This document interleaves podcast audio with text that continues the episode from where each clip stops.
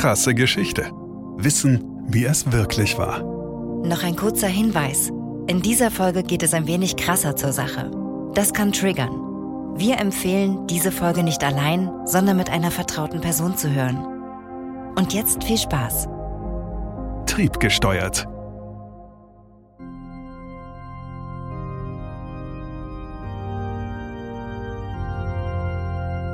Joseph ist ein guter Katholik, ein Playboy und ein Arschloch. Zutiefst rassistisch und antisemitisch spricht er über Dunkelhäutige und Juden nur in schlimmsten Schimpfwörtern. Seine erzreaktionäre Haltung macht jeden liberalen Gedanken zum verachtenswerten Kommunismus. Und dass seine Tochter Rosemary den größten Teil ihres Lebens als Pflegefall verbringt, ist allein seine Schuld. Rosemary wird 1918 in Boston, Massachusetts geboren. Sie ist das dritte von neun Kindern, die Joseph mit seiner Frau Rose Elizabeth hat. Die Kleine ist zunächst ausgesprochen schüchtern. Auch hat sie oft Schwierigkeiten beim Verstehen und Sprechen. Eine leichte Dyslexie wird bei ihr diagnostiziert. Dennoch ist Rosemary ein aufgewecktes Kind, fröhlich und voller Tatendrang. Sie tanzt gerne, schwimmt begeistert und führt ein Tagebuch.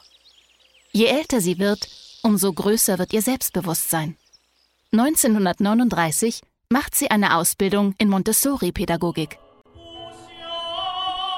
Oft trifft man die junge, schöne Frau in der Oper. Sie besucht Sportveranstaltungen und ist rege bei gesellschaftlichen Anlässen. Schon im Teenageralter hatte sich eine gewisse rebellische Ader bemerkbar gemacht. Inzwischen jedoch, Rosemary ist Anfang 20, leidet die Familie zunehmend unter ihren heftigen Stimmungsschwankungen, dem jähzornigen Temperament und wilden Wutausbrüchen, die manchmal sogar gewalttätig sind. Ihr hochemotionales, unkontrolliertes Wesen macht dem Vater Joseph Sorgen. Was, wenn Rosemary mit ihrem unberechenbaren Verhalten Schande über seine Familie bringt? Was, wenn sie, Gott behüte, ungewollt schwanger wird und am Ende seiner politischen Karriere schadet? Der Katholik Joseph, der neben den neun Kindern mit seiner Frau noch einen unehelichen Sohn aus einer Liaison mit der Schauspielerin Gloria Swanson hat, trifft eine Entscheidung. Er wird Rosemarys Triebhaftigkeit bändigen. Der schwerreiche Unternehmer wendet sich an seinen Freund Walter Freeman, ein Arzt aus Washington. Dieser rät zu einer Lobotomie, ein neuartiges neurochirurgisches Verfahren.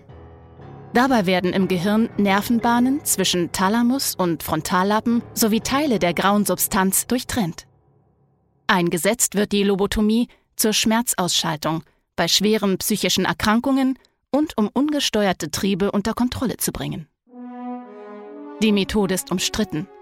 Dennoch lässt Joseph den Eingriff 1941 an der 23-jährigen Rosemary vornehmen, ohne seiner Frau davon zu erzählen. Rosemary bekommt ein leichtes Beruhigungsmittel. Dann führt Freeman ein Instrument, einem Buttermesser nicht unähnlich, in ihr Hirn ein und beginnt dort stumpf zu schneiden. So lange, bis Rosemary zunächst immer wirrer und schließlich gar nicht mehr auf gestellte Fragen antwortet. Dann beendet Freeman den Eingriff. In der folgenden Zeit verschlechtert sich Rosemarys Zustand rapide. Ihre kognitiven Fähigkeiten sinken auf das Niveau eines zweijährigen Kindes. Sie kann nicht mehr sprechen, nicht mehr laufen und wird inkontinent. Joseph schämt sich, aber nicht für sein Verhalten. Er schämt sich für seine jetzt schwerbehinderte Tochter und lässt sie einweisen in die St. Coletta Heilanstalt im fernen Wisconsin. Dort besucht er sie nicht ein einziges Mal. Wenn man ihn auf Rosemary anspricht, gerät er in Rage. Seine Frau bricht mit ihm, ob der Ungeheuerlichkeiten, die Joseph seiner Tochter angetan hat. 1969 stirbt Joseph P. Kennedy, ohne Rosemary noch einmal zu sehen. Seine letzten Lebensjahre sitzt er am Rollstuhl und kann in der Folge eines schweren Schlaganfalls nicht mehr sprechen. Rosemary lebt bis zu ihrem Tod 2005 in der Anstalt.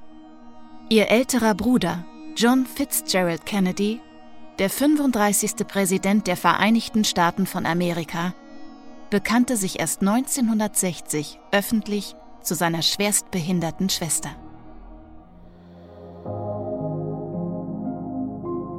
Krasse Geschichte ist eine Produktion von Krane und Rabe im Auftrag von RTL Plus Musik. Autor Christoph Azone. Gesprochen von Ina Wagler.